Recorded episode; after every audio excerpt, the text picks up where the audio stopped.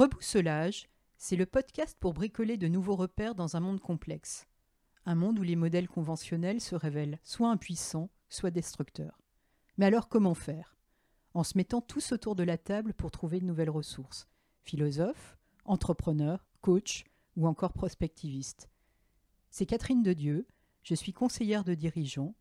Je vous emmène une fois par mois à la rencontre d'un invité porteur de nouveaux points de vue forts, novateurs, iconoclastes. Rebousselage, le podcast pour bricoler de nouveaux repères dans un monde complexe. Bonjour, je suis extrêmement heureuse euh, d'accueillir euh, Gilles Dufour dans Rebousselage. Alors Gilles Dufour, euh, tu as eu un parcours de vie tout à fait intéressant puisque tu as eu plusieurs vies. Je crois que tu as commencé comme trader à Londres et à New York. Et puis il y a 20 ans, était-ce une révélation? Qu'est-ce qui s'est passé? Je ne sais pas. Tu es parti euh, dans l'Himalaya euh, faire euh, de l'alpinisme, de l'escalade, et puis tu t'es formé au yoga. Tu es aujourd'hui un spécialiste d'acro-yoga. Et puis, c'est ta profession actuelle, tu t'es formé au coaching aux États-Unis d'abord, et puis en France. Et tu, tu as fondé il y a quelques années le cabinet Be Lead pour accompagner en particulier les dirigeants. Est-ce que tu peux nous raconter un tout petit peu euh, comment, euh, comment tu t'es transformé oui, effectivement, je crois que la transformation, c'est quelque chose qui me parle. Alors, j'avais même commencé au départ, je suis ingénieur en centrale nucléaire. Donc, euh, voilà, j'ai vite compris que je n'avais, j'étais pas spécialement pro-nucléaire et pas spécialement envie de travailler dans ce secteur-là toute ma vie. Donc, j'ai fait une école de commerce et je suis parti dans la finance parce que JP Morgan me proposait de me former à la finance. Et après, au bout de 12 ans, j'ai pris un coach. C'est ça qui m'a qui m'a fait me, questionner, euh, me demandant ce que je voulais faire, vers quoi j'avais envie d'évoluer. Et puis, euh, finalement, un mot qui est arrivé aujourd'hui, mais qui n'existait pas à l'époque. J'ai cherché du sens à ma carrière, la crise de la quarantaine aussi. Et euh, je me suis formé au coaching, comme tu l'as dit il y a un instant, d'abord aux États-Unis, puis en France. Et voilà, j'ai créé Bien dans la foulée. Alors justement, ben, la transformation, euh, on est en plein dedans avec euh, la crise qu'on est en train de vivre et l'incertitude vraiment euh, maximale qu'on vit maintenant depuis de, nombreux mois. avec ton expérience à la fois personnelle et, professionnelle, comment fait-on aujourd'hui pour trouver de la ressource en soi, pour simplement aller mieux et puis pour se projeter de façon positive dans l'avenir? Alors moi je dirais que c'est euh, à la fois de l'auto-coaching, hein, c'est beaucoup d'auto-coaching, hein, même si ça n'est pas, pas toujours suffisant. Euh, ça dépend bien sûr des situations personnelles, mais euh, pour moi il y a plusieurs choses. D'abord trouver ses ressources en soi. Ces ressources en soi, pour moi c'est d'abord le corps. moi qui suis déjà plutôt sportif, j'ai encore augmenté le temps de faire du sport, que ce soit en famille, avec ma fille de 4 ans, avec ma compagne, ou que ce soit avec un coach sportif ou tout seul. Euh, le corps est une magnifique ressource, ou en tout cas, il peut être un gros poids en ce moment, euh, avec le, côté pesant hein, de l'incertitude liée au Covid. Après, les autres euh, qui sont aussi pour moi très moteurs, c'est ce que j'appelle les archétypes, hein, ce qu'on appelle des archétypes. C'est-à-dire, on a tous en soi de, l'énergie des archétypes. Hein. L'archétype, c'est quoi? C'est une énergie qui est présente dans l'inconscient collectif, d'après Jung et auquel on peut accéder. Donc euh, moi j'ai un archétype que j'aime bien, qui est le guerrier, euh, et, voilà, et qui est un archétype que je trouve intéressant, particulièrement en ce moment, pour sortir de situations délicates ou pour, euh, pour évoluer. Après, pour moi, il y a un troisième point qui est important, c'est oser se projeter. Même si effectivement c'est plus difficile, que ce soit d'organiser ses vacances, que ce soit d'organiser ses week-ends avec ses amis, puisqu'il faut prévoir de dormir chez eux à cause du couvre-feu, parce qu'il y a un certain nombre de contraintes l'important de se projeter et d'avoir toujours en permanence quelque chose qui nous pousse à nous projeter et nous aide à nous projeter. N'oublions pas que le cerveau a, je crois, quelque chose comme 60 000 pensées par jour et que plus de 80-90% sont des pensées d'inquiétude ou j'aurais dû ou de culpabilité ou négative euh, de ce qu'on aurait dû faire, ce qu'on aurait pu faire ou ce qu'on n'a pas fait. Donc pour moi, ça c'est important. Et puis enfin, il y a un dernier sujet qui pour moi est important, c'est s'organiser, euh, j'allais dire, un, codir, un codir de succès. C'est mon expression que j'aime bien. C'est-à-dire avoir des thérapeutes, des coachs, des gens qui vous, des, des, gens du, pardon, des, des, gens du corps qui puissent vous aider, des kinés, des ostéos, des médecins qui prennent soin de vous et qui, et qui vous aident à prendre soin de vous. Nous aujourd'hui, le fait de la supervision, le fait de l'analyse de pratique le fait d'avoir des gens qui vous aident à sortir de votre pensée unique et à trouver des nouvelles stratégies qui soient plus réussissantes pour vous aujourd'hui. Finalement, euh, ce que tu proposes, c'est une forme de jeu. Jouer avec ces, différents archétypes. J'imagine que euh, euh, tu n'utilises pas tous les jours ton guerrier intérieur, mais que tu joues entre de multiples archétypes. Et puis aussi, voilà, varier entre les, les types de coaching, les types de thérapie. Est-ce que tu peux un petit peu euh, préciser? Exactement. Donc, euh, bah, j'ai co-créé avec, euh, avec deux amis le, jeu des archétypes.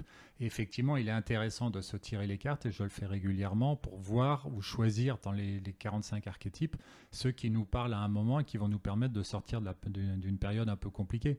Alors, il y a des archétypes comme le stratège, des archétypes comme le scribe, des archétypes comme voilà qui peuvent vous parler à un moment et en allant puiser, voire même en lisant une biographie de quelqu'un qui incarne cet archétype, euh, vous relisez la biographie de Churchill, euh, vous allez voir que le stratège euh, est quelque chose qui est intéressant et de voir qu'en particulier en période difficile, c'est un stratège, c'est un archétype qui est extrêmement intéressant.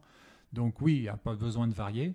Moi, j'ai en plus une grande règle, c'est qu'il est important de changer de thérapeute tous les 3, 4, 5 ans. je pense qu'au bout d'un moment, nos zones aveugles avec la même personne qui vous accompagne devient forte.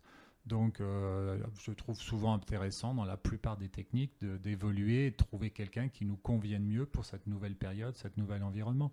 Donc, je pense que la transformation, elle, est très difficile à faire avec toujours les mêmes personnes qui vous accompagnent, puisque eux-mêmes ont leur propre sujet.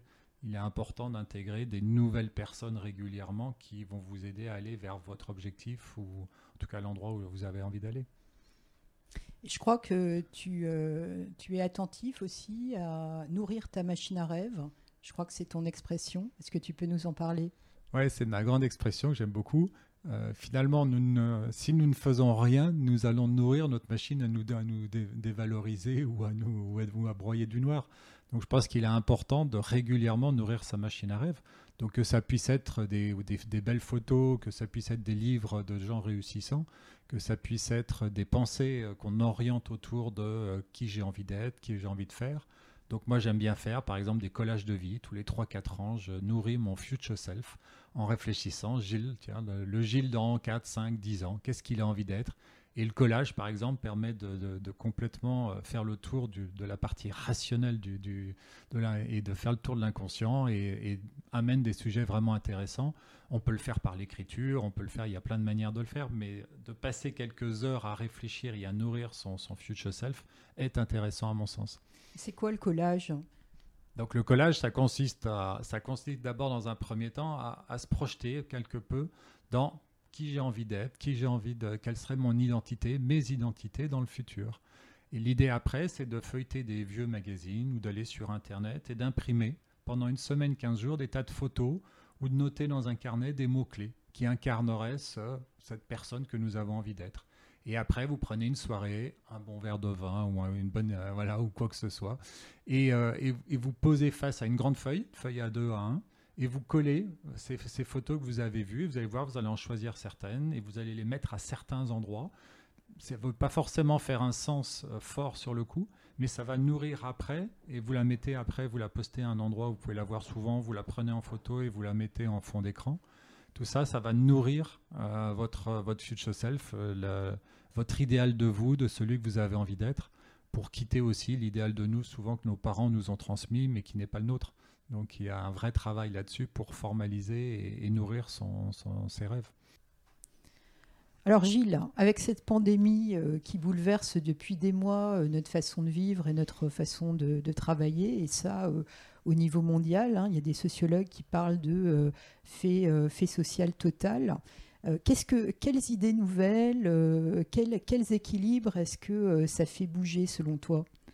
Bah, finalement, ça fait bouger presque tous nos équilibres, puisque euh, en particulier le dedans-dehors, c'est-à-dire euh, la vie privée, vie professionnelle, en travaillant de chez soi, en, en, acceptant l'irruption de votre chat, de vos enfants pendant les sessions, en, devant travailler dans la chambre à coucher, qui normalement est quand même un endroit privilégié, sacré pour le couple, euh, il y a un certain nombre de nouveaux équilibres à mettre en place. Le, pareil, la difficulté de la vie sociale, de pouvoir sortir au restaurant ou ailleurs, fait qu'on doit compenser d'une certaine mesure ou trouver des palliatifs qui fonctionnent pour nous. Donc euh, oui, c'est dans son nouvelle combinaison, c'est complètement des nouveaux équilibres à faire, euh, dans lequel en particulier la place du corps et la place sociale du lien social doit se retrouver, même s'il sera évidemment distendu ou différent ou un peu différent. Donc euh, la tribu courte, famille ou amis très proches continue d'exister et on peut continuer de les voir, mais elles se scindent aussi un peu en deux entre ceux qui font attention, ceux qui font pas attention, ceux qui sont pro-vaccin, ceux qui sont anti-vaccin. Donc on voit bien que ça fait même évoluer nos tribus euh, personnelles, professionnelles euh, et, l'entre-deux. Et finalement, est-ce que, euh, selon toi, le, monde, il, devient moins binaire? On peut probablement le penser, même si on voit quand même les gens se radicaliser pour ou contre hein, dans, un peu partout globalement, on est en train d'accepter des zones grises. Euh, avant, on avait beaucoup des personas très professionnelles, très fortes, avec des liens finalement assez faibles avec leur vie personnelle. De plus en plus, euh, le fait de travailler de chez soi ou le fait de travailler en partie de chez soi ou, carrément totalement à distance crée une éruption euh, plus personnelle de sa façon de travailler. Donc oui, il y, a une il y a une zone grise ou une zone, mais Barack Obama l'avait dit, hein, le monde n'est plus noir ou blanc, il est gris aujourd'hui. Donc c'est une accélération, je dirais, plus qu'une nouveauté. Tu peux préciser le, la notion de persona? Oui, c'est Jung. Alors, euh, je suis assez influencé par Jung, comme vous pouvez l'entendre. Euh, Jung a défini notre rôle social comme par la persona. Et en fait, la persona, c'était des masques en cuir que les Grecs portaient lors de, lors de, lors des lorsqu'ils jouaient la comédie ou autre, puisque les comédiens étaient seulement des hommes et ils jouaient le rôle d'enfants, de personnes âgées, de femmes. Ils devaient jouer tous ces rôles-là et le jouaient derrière ce masque en cuir qui représentait. Et donc cette persona, c'est notre rôle social. Et il est important, il est forcément disjoint de notre self, notre soi, et il est important de dissocier les deux, mais de les aligner pour autant. Euh, si vous êtes effectivement ministre du budget et que vous dites qu'il ne faut pas avoir de compte en Suisse alors que vous en avez un, là, votre persona est trop disjointe de ce que vous faites dans la vie personnelle.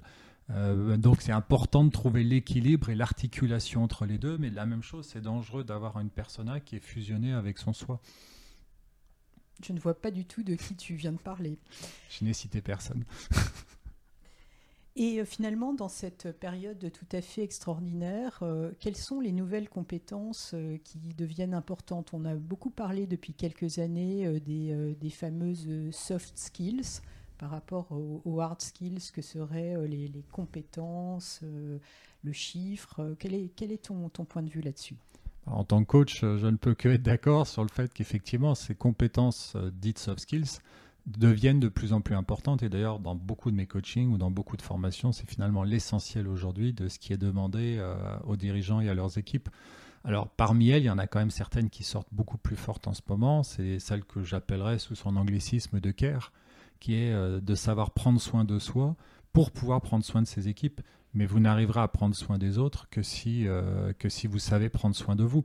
Ce qui, pour certaines personnes, peut être très difficile. J'ai appris à prendre soin de moi c'est un long travail, c'est un long chemin que d'arriver à l'intégrer, à l'intégrer dans sa vie. Euh, et après, on saura, on pourra détecter et on saura prendre soin des autres. Donc ça, c'est un premier point euh, qui est clé. Après, la deuxième chose, c'est tout ce qui est la curiosité, l'agilité, euh, toutes ces notions-là où aujourd'hui, avant, on faisait de la gestion de projet à deux ans, on demandait, demandait à l'avance clairement c'est quoi ce qu'on veut obtenir, l'objectif, et puis en fonction de ça, euh, on pouvait définir un plan à deux ans, trois ans. Aujourd'hui, il reste intéressant de faire des plans à deux ans ou à cinq ans.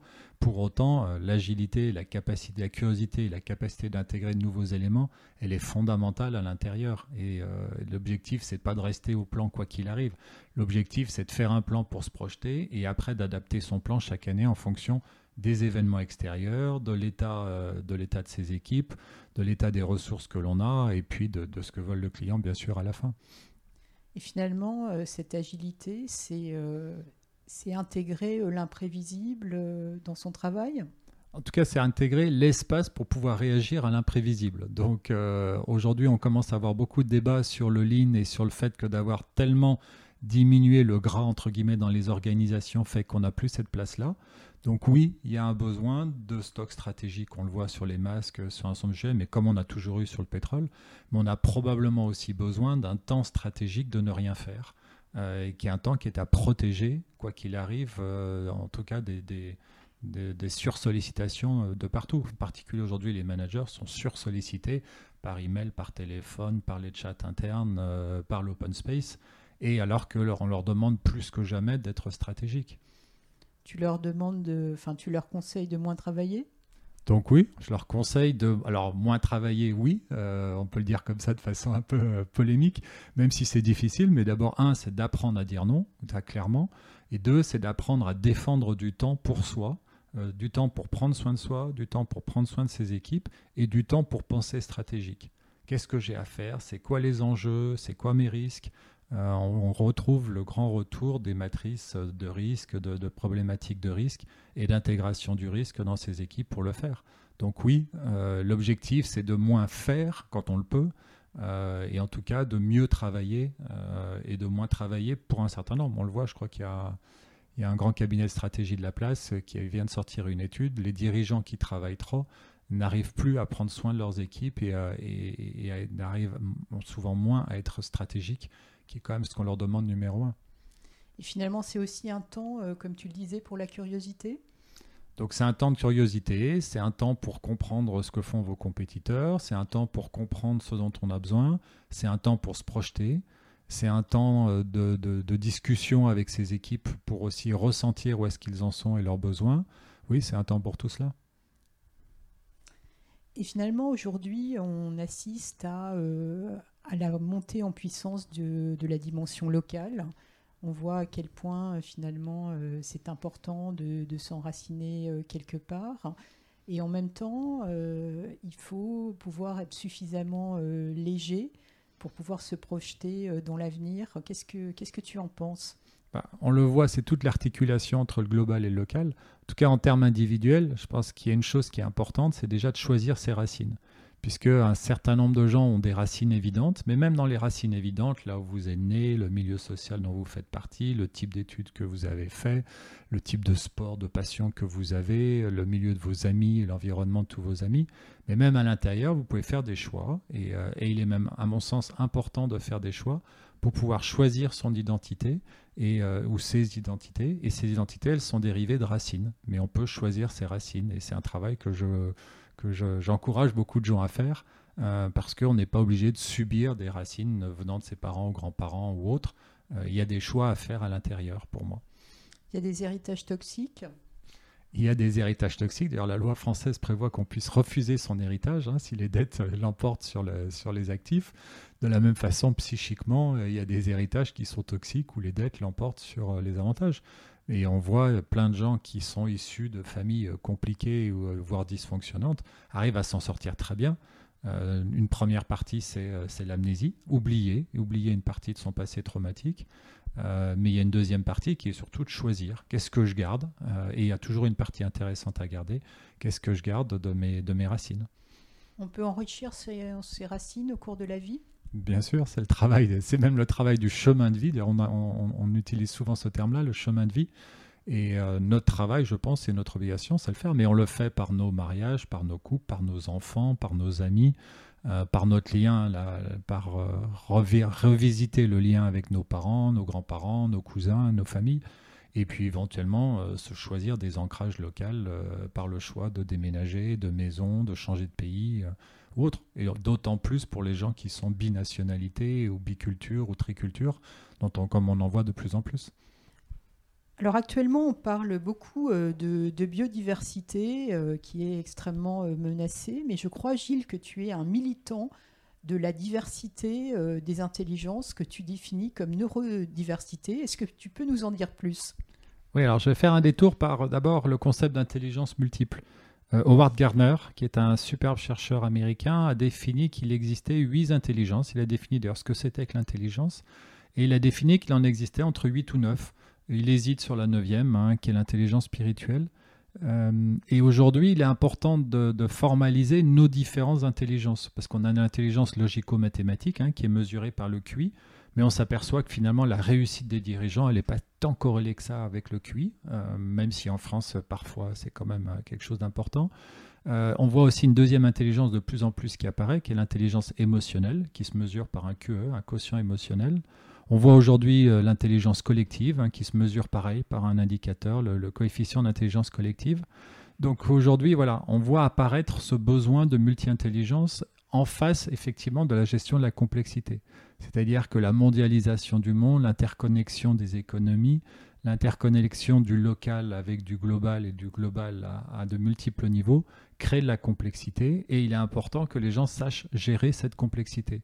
Or, elle est, trop complexe pour chacun d'entre nous. Donc, le meilleur reflet, euh, si on peut parler de symétrie des attentions, c'est de créer dans l'entreprise ou dans, les, les, équipes projets de la diversité qui vont refléter ces différences de, de, questionnement, ces différences de remise en cause du status quo, de remise en cause de on a toujours fait comme ça, de remise en cause si le client le demande, est-ce que c'est vraiment ce qu'il demande, est-ce qu'il est prêt à payer?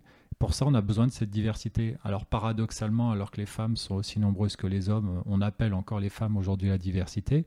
Je pense qu'il est intéressant de l'ouvrir à plus large que ça avec ce qu'on peut appeler les gens neuroatypiques. Et les gens neuroatypiques, c'est les gens qui, euh, en termes d'éducation, ou en termes scolaires, ou en termes de façon de penser, sont différents. Et, euh, l'entreprise a de plus en plus de mal à les accepter. Le politiquement correct a pris beaucoup de, force, probablement pour de bonnes raisons. Mais il y a besoin aujourd'hui, et, c'est quelque chose que, ce qui m'intéresse beaucoup, il y a besoin aujourd'hui de les réintégrer, mais de les réintégrer à une place qui soit juste pour eux, juste pour l'entreprise, et aussi juste pour les gens qu'ils managent ou avec qui ils interviennent. Puisque parfois, leurs codes sociaux de communication, leurs codes sociaux d'interaction de, avec les autres ne sont pas toujours appropriés ou à bon niveau ou de la bonne façon. Euh, il y a besoin de, gens qui posent des questions bizarres? Il y a besoin de beaucoup de gens qui posent des questions bizarres. Euh, plus on pose des questions bizarres, et c'est le rôle du coach, mais c'est aussi le rôle de, beaucoup de gens dans les équipes, c'est d'oser poser des questions bizarres, que ce soit au client, que ce soit au big boss. Euh, et qui pour challenger la pensée unique ou pour challenger une seule pensée. Donc oui, il y a besoin de gens qui posent des questions bizarres. En fait, il faut quand même une certaine forme de maturité pour accepter euh, d'être challengé, d'être mis en, cause. Et est-ce que, les organisations, les entreprises sont en train de progresser justement dans, l'accueil de, euh, de ces personnalités atypiques, dérangeantes, poil à gratter?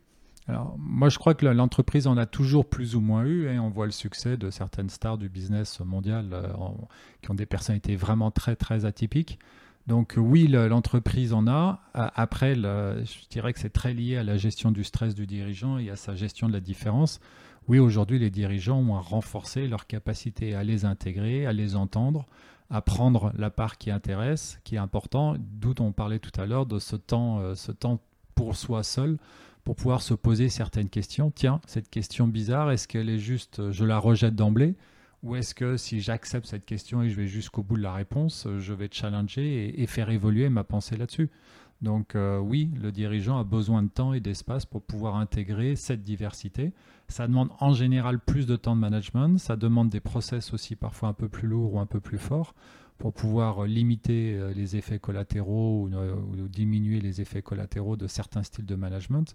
Mais souvent, le résultat est là au, bout du compte. On a parlé de neurodiversité, on a parlé de diversité des intelligences. Qu'en est-il de l'intelligence artificielle? Comment tu la vois arriver, notamment dans ton métier de, coaching? Alors, je ne suis pas du tout un spécialiste de l'IA, mais effectivement, je fais de la veille sur ce métier-là parce que je pense que une partie du coaching peut être modélisée par l'IA, euh, puisqu'en fait c'est du question-réponse et que euh, l'IA, une des choses intéressantes, c'est que nous, coachs, on travaille ou superviseurs, on travaille par rapport à ce que nous dit la personne. Or, parfois, la personne ne sait pas ou a des zones aveugles. Nous-mêmes, nous ne savons pas, nous avons des zones aveugles. L'IA pourra aussi aller chercher dans le, dans le, sur, le, sur la toile les effets de comportement réel de la personne, les décalages entre ce qu'il dit et ce qu'il fait effectivement. On connaît tous le célèbre sondage qui demande euh, à quoi passez-vous quand vous regardez la télévision? Est-ce que vous regardez plutôt des émissions intellectuelles ou plutôt des émissions de divertissement Et on voit que le décalage entre les deux est extrêmement fort. Donc oui, euh, l'IA dans le monde du coaching va arriver à un moment, elle va nous disrupter. Et, euh, ça sera et c'est notre travail à nous de l'intégrer comme un outil et pas de lui laisser prendre notre place. Donc, euh, donc oui, moi je l'attends avec impatience et je surveille les, les startups, les boîtes qui investissent là-dedans. Mais euh, je ne suis pas dans les secrets, mais Google probablement ou ce genre d'entreprise doit travailler là-dessus. C'est un peu effrayant comme perspective d'être tracé tout le temps. Euh, sur le décalage entre ses pensées, ses déclarations et ses comportements véritables. Moi, j'aurais peur. Hein. Alors, on peut en avoir peur et je comprends que cette peur est très légitime. Et en même temps, euh, moi, là, moi qui fais du yoga depuis 25 ans, euh, l'alignement, c'est une quasi obsessionnelle hein, chez un yogi. L'alignement du corps entre ce qu'on dit, ce qu'on pense, ce qu'on fait et ce qu'on veut. Et l'alignement, c'est aussi ça qui donne de la puissance. Alors, euh, d'être trop aligné va nous rendre psychorigide, donc trop d'alignement n'est pas bon. Mais d'être conscient de ces désalignements au minimum est aujourd'hui une qualité clé pour gérer cette complexité du monde environnement. Donc il n'y a pas à tout aligner, mais il y a à être plus on est conscient de ces, de ces décalages euh, entre ce qu'on dit, ce qu'on pense, ce qu'on fait, euh, plus on va créer de la richesse et de la puissance, à mon sens, dans son, dans son leadership. Pour conclure cet entretien, Gilles, est-ce que tu aurais euh, trois inspirations à proposer à nos auditeurs et auditrices? Alors, bah, de ce qui me vient en tête pour moi, c'est bah, déjà les archétypes, c'est-à-dire de, choisir tous les mois ou toutes les semaines, de choisir régulièrement un archétype qui nous parle que ce soit en lisant sa bio, que ce soit avec le jeu des archétypes bien sûr, ou que ce soit en, cherchant sur Internet des personnalités, rôle modèles qui nous inspirent, qui vont nous permettre de renforcer ce que j'appelle nos polarités ou nos énergies. Donc euh, ça c'est un premier. Deuxième, c'est par le corps. Je pense qu'aujourd'hui, euh, beaucoup de choses passent par le corps. En particulier, l'enfermement a créé beaucoup de contraintes. Euh, qu'on soit enfermé le week-end hein, à Dunkerque ou dans le sud, ou qu'on soit enfermé à, télétravailler de chez soi il y a besoin de recréer cette ouverture, cet espace. Donc ça peut se faire euh, un peu via Internet, mais ça peut se faire aussi en marchant, en allant autour de soi. Il y a besoin de recréer la réouverture. Euh, moi, j'encourage, par exemple, je lis des mangas en ce moment. C'est passionnant. Vous lisez de la fin vers le début, vous lisez de droite à gauche. Et rien que ça, neurologiquement, c'est quelque chose de très difficile. Euh, et rentrer dedans et le faire demande une concentration. Et voilà, donc tous les jeux qui nous aident à nous amuser avec nos, avec nos habitudes de pensée et nos façons de penser sont intéressants à mon sens. Et peut-être un livre? Et peut-être un livre. Je suis en train de lire et j'ai pas commencé. C'est le No Rules Rules du patron de Netflix, No Rules Rules. Euh, voilà, qui a l'air, le, le, résultat de Netflix est assez fascinant. Comment on est passé d'une entreprise de location de DVD euh, de l'américain au fin fond de l'Amérique profonde à une entreprise technologique, producteur de séries télé et qui est en train de disrupter euh, le marché, euh, le marché du film et de la série télé au niveau mondial. Merci beaucoup euh, Gilles Dufour pour ces inspirations et cet entretien qui a été particulièrement riche. À bientôt sur Reboussolage. Voilà, c'est fini pour aujourd'hui. Si cet épisode vous a plu, N'hésitez pas à en parler autour de vous, à vous abonner et aussi à distribuer quelques étoiles à reboussolage sur Apple Podcast. Merci de votre soutien et à bientôt.